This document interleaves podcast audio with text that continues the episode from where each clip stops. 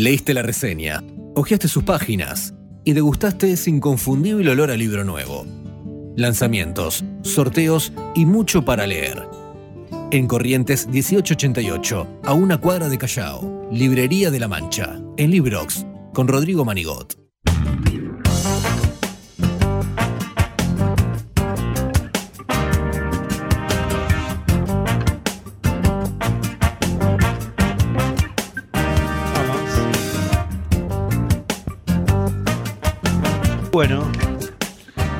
Pasadas las 8 y media, 8 y 34 ya de la noche, me voy a dar este hermoso lujo que es entrevistar a la escritora Alejandra Camilla. Es una de las grandes narradoras del momento. Es casi imposible lo que me costó conseguir El Sol mueve la sombra de las cosas quietas, su segundo libro de relatos, ambos editados por el sello Bajo la Luna. Del otro lado, tengo entendido, estás Alejandra ahí, soy Rodrigo, estamos en Librox. Hola Rodrigo, ¿cómo estás? ¿Cómo te va? ¿Todo bien? Bien, bien. Qué linda presentación. Bueno, qué lindos cuentos, por Dios. Además pregunto, che, ¿leíste? Sí, todo el mundo dice lo mismo. Y, y, bueno, la verdad es que es una linda, muy linda experiencia leer tus libros que tienen esos títulos que son casi medio unos haikus, ¿no? Porque los árboles caídos también son el bosque, el sol mueve la sombra de las cosas quietas. Son títulos hermosos, originales, poéticos que siguen resonando. Qué bueno, sí. Tal vez tengan algo del espíritu de, del haiku, ¿no? Que es como captar un, instante. Pero la verdad es que el, el primero sí. Em, los árboles caídos también son el bosque. Me lo sugirió como título mi maestro Abelardo Castillo. Abelardo Castillo. Cuando estábamos leyendo el cuento me dijo, bueno, ahí tenés un buen título. Qué maestro. Mira, guardé a Abelardo Castillo para el final, eh, porque bueno, primero quería hacerte mil preguntas. Vos fuiste alumna de Abelardo Castillo. Hace poco pude conversar, tuve el lujo de conversar con Silvia Parraguirre. Eh, pero vamos a dejar a Castillo como el happy end de esta nota. Eh, yo pensaba, eh, Alejandra, leyéndote, que tus cuentos, tu estilo, se alimenta para mí de tres elementos centrales. Uno, por supuesto, es la cultura japonesa que viene de tu padre, que está en tu sangre, que es el más obvio, pero también siento que tu obra tu escritura se alimenta de los secretos y del silencio. Sí, sí, por supuesto. Pero que están relacionados claro. elementos, ¿no? este,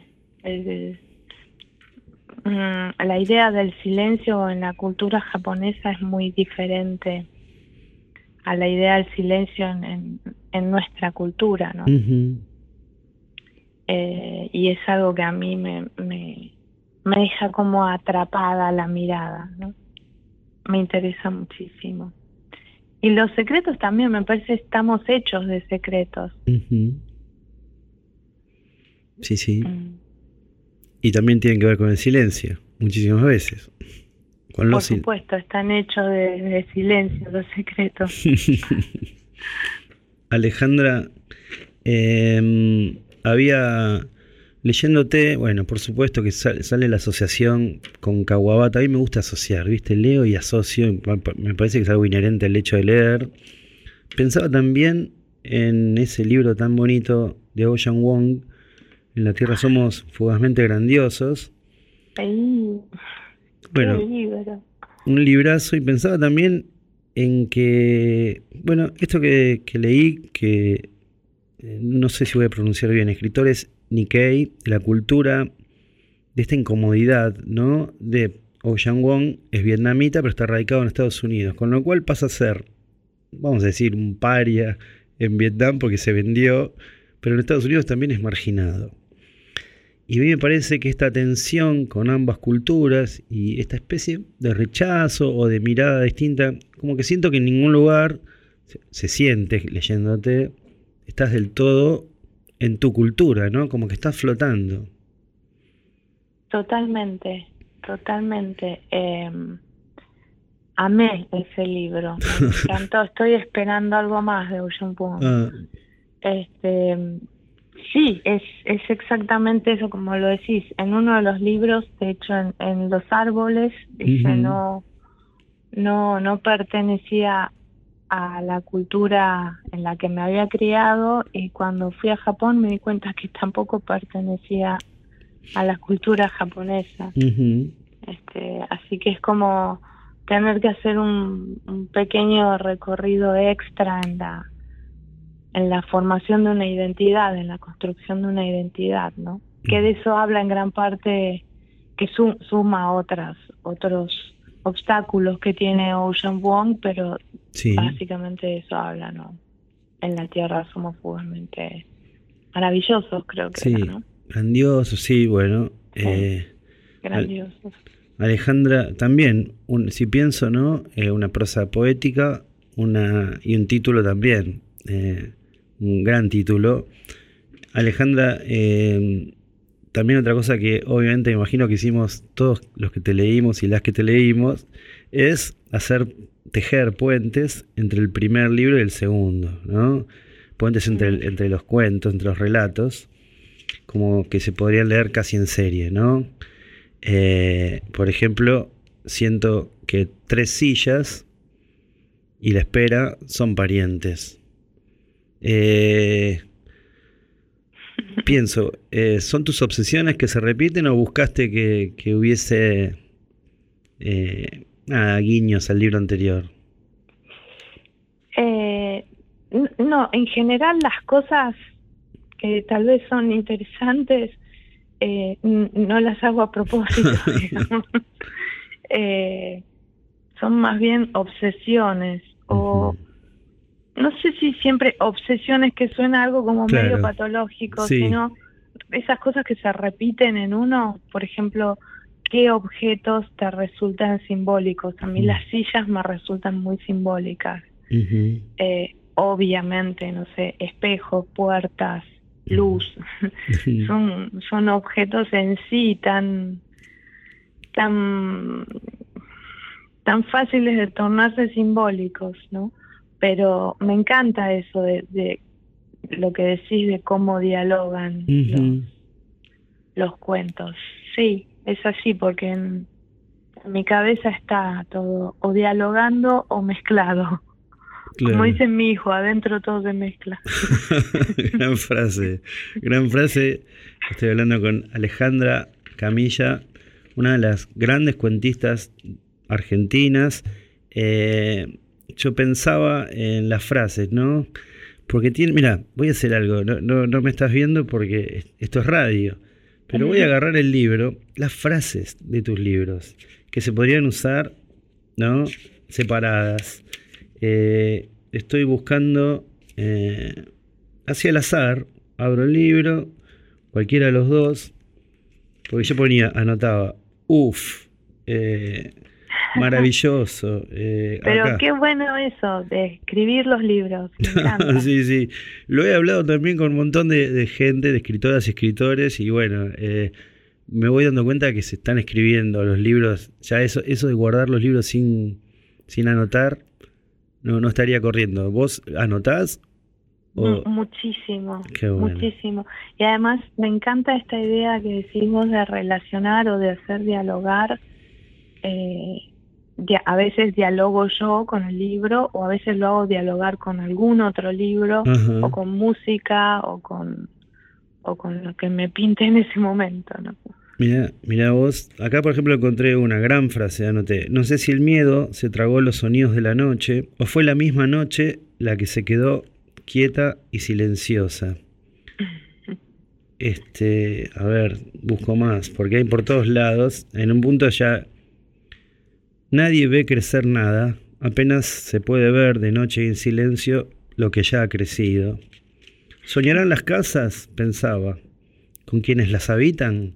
no sé, por todos lados hay unas cosas muy hermosas. Pensaba, ¿no? Para, no seguir eh, repitiendo frases, sino pensaban en tu escritura, si la, anotas frases aparte y después las usas para el texto o van apareciendo con ese vértigo hermoso de la escritura. No, van apareciendo. Van apareciendo. Van apareciendo y es como vos decís, es como un vértigo, ¿no? Mira vos. Es que son muy, pero muy, son tantas, tantas. En fin, también te quería preguntar hablando... Retórica, diría, diría Borges. Ah, mira. Retórica. Mira vos. A ver, estoy buscando... Hay tantas cosas. Bueno, eh, disculpame Alejandra Camilla, estoy enloquecido con tus dos libros, que además son esos libros, yo creo que los libros que más nos gustan son los que querríamos regalar todo el tiempo. Eh, también pensaba en, hablando de diálogos, que creo que es Lori Moore que dijo eso de la alacena, de que, de que los materiales autobiográficos están ahí en la alacena y que uno después cuando cocina o cuando escribe los toma mm. eh, y los usa, pero no necesariamente uno escribe la autobiografía. Yo pensaba que en tus cuentos eso se nota mucho, pero también me da la sensación, poniendo en serie, eh, por ejemplo, eh, Arroz, Tres Sillas, Partir y Elefantes, donde tu padre o el padre de la narradora está muy presente, yo me juego a pensar de que hay que se pueden leer con cierta continuidad. Sí, em, me, encantó como, como citaste a Lori Moore. Eh, a, mí me gusta también otra cita, creo que es de Hemingway, que dice que hay que dinamitar la propia vida y escribir con los escombros, eh, y escribir no, y construir con los escombros. Ah, mira qué bueno. Eh, me encanta esa idea, sí, es, es más o menos lo mismo, ¿no? Que uno va usando de materia prima la vida. Eh, no sé si, si, porque a veces no es como literal. Claro. Pero sí siempre es autobiográfico. Claro. Eh, por ejemplo, no sé, eh, la espera no, no, nada de eso ocurrió así. Claro. Pero, la esencia sí ocurrió y ocurre. Claro. Eh, sobre ese, ese tema de lo autobiográfico, tengo una historia, una cosa que me pasó una vez que me encantó. Leí en una librería el cuento Separados, no sé si lo tenés presente, que es de... Separados. separados es de una chica que mm, los padres italianos se separan cuando es muy chica y ella va y viene de una casa a la otra. Y cuando son grandes se los trae a vivir a su casa y los padres se, se ponen a salir de nuevo, se quieren casar de nuevo. Ah, de los tuyos. Vos pensé que me hablabas. Sí, por supuesto. Sí. es el que abre el segundo libro, ¿me equivoco? Sí, sí, sí. Sí, sí. claro, claro. Lo leí en una librería. Ah. Y vino una señora cuando terminé, eh, vino muy emocionada. Claro. Y me abrazó y me dijo, yo te entiendo tanto porque yo también soy italiana. claro. Como, como que... Sí, perdón. no, no, la literalidad, ¿no? Al leer. Sí, sí. Sí, sí. Es un mal de época también, me parece que también fomentado por tanta escritura autobiográfica. ¿Fomentado, perdón? Por tanta escritura autobiográfica, digamos. Eh, cuesta, cuesta separar al narrador del autor. Sí, eh, pero mm, pero como todo también a veces se puede usar también para hacer un juego, digamos. Eh, no sé, por ejemplo, jugar, eh, fingir o jugar que algo es autobiográfico cuando no lo es. Claro, claro, claro. Eh, el viejo truco. El viejo truco. Alejandra Camilla, qué divino hablar con vos tantas cosas anoté y no anoté, eh, tantas, tanto que me fue disparando la lectura de El sol mueve la sombra, las cosas quietas y los árboles caídos también son el bosque. Eh, estaba pensando en los hits, viste que hay cuentos que pegan más. Sí. Eh, y quería arriesgar, me gusta arriesgar, ¿viste? Aunque erre, pero me parece que en los árboles caídos también, caídos también son el bosque, me la juego por el segundo, como hit. ¿Me equivoco? A ver cuál es el El de las amigas, eh, los restos del secreto. No sé, me pareció... Sí, depende hay depende de dónde, claro, depende mucho de la gente. Hay varios. Eh... Hay varios que te piden, que te marcan. Y que a cada uno por sus, sus historias, supongo, les quedan más grabados. Desayuno perfecto. Desayuno perfecto. Arroz. Eh, sí, los restos del secreto. O sea, cada uno. Claro a cada uno lo toca más o menos. Eh, no sé, porque hay un juego entre, obviamente, entre lo que yo escribo y, lo que, claro. y el lector, claro. Entonces de ahí surgen las preferencias.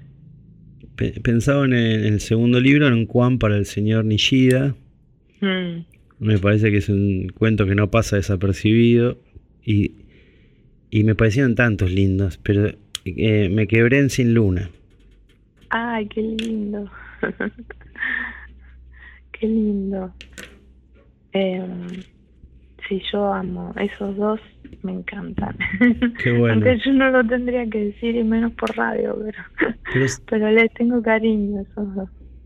Me parece muy sincero. Hoy sabes que estuvo eh, una chica que hace unas canciones muy hermosas, Agustina Paz, y justo le marqué una canción que me había vuelto loco, un café, y me dijo, oh, me encanta. Y me parece súper sincero, ¿no? Poder decir de la propia obra, no, la verdad que le tengo mucho cariño, me gusta. Alejandra Camilla, tantas preguntas, Alejandra, para hacerte. Eh, quería saber por la fama, porque para los que hicimos, yo hice 755 talleres, como un montón de gente que escribe, que quiere escribir, pero la fama de Belardo Castillo como tallerista era brava. Eh, saber, me imagino que vos habrás tenido otra experiencia radicalmente opuesta. Y conmigo fue muy, muy amoroso siempre, eh, pero obviamente cuando estás en un grupo, por más que con vos sean amorosos, si otro se come un, una levantada en peso o algo, o un discurso este, sobre el, sobre la literatura o los recursos o, sobre un texto que trajo, uno también se pone tenso y, y mm. nervioso. eh, pero no, era un, no, no sé, no, no hace falta que lo diga yo, era, era genial Castillo. Era genial escribiendo y era genial enseñando. Mira qué bueno. Este, debe haber sido un privilegio. Eh, también estudiaste con, ibas a talleres con Inés Fernández Moreno. Sí, otro lujo también. un lujo lo opuesto, ¿no? Porque Inés es súper dulce, lúdica, eh, Me río de anécdotas. Sí, es, es, es divina, muy, muy eh, cálida. Entonces yo, por suerte, hice eh, en el orden apropiado, digamos. Primero con Inés y después pasé a Castillo, porque si no, al revés no hubiese podido, ¿no? Fue como, Inés fue como la entrada dulce y suave, la entrada en calor. Y y Castillo fue ir a los bifes. Pero fuiste avisada, sabías a dónde te metías y así todo fuiste, digamos, le sacaste mucho provecho. No sé si sabía dónde me metía, ¿eh? Ah, pensé que sí. sí, más o menos. Inés me, me mandó ahí, me dijo que tenía que ir con el que había sido su maestro. Claro. Y sí, conocía la, la fama de Castillo, pero pero una cosa es conocer los rumores y otra es estar sentada ahí a las 11 de la noche, a medianoche. Me voy riendo de tantas anécdotas que me contaron y que, bueno, esas cosas. Eh, se nota eh, de todas formas, pensaba en, algo más lindo que es, que bueno tenerte de, compañera de, taller, eh, a vos, y también me parece un lindo mensaje ¿no? En el sentido de, que, bueno, que haya sido talleres literarios vos, que, la verdad que tenés una, literatura tan sólida.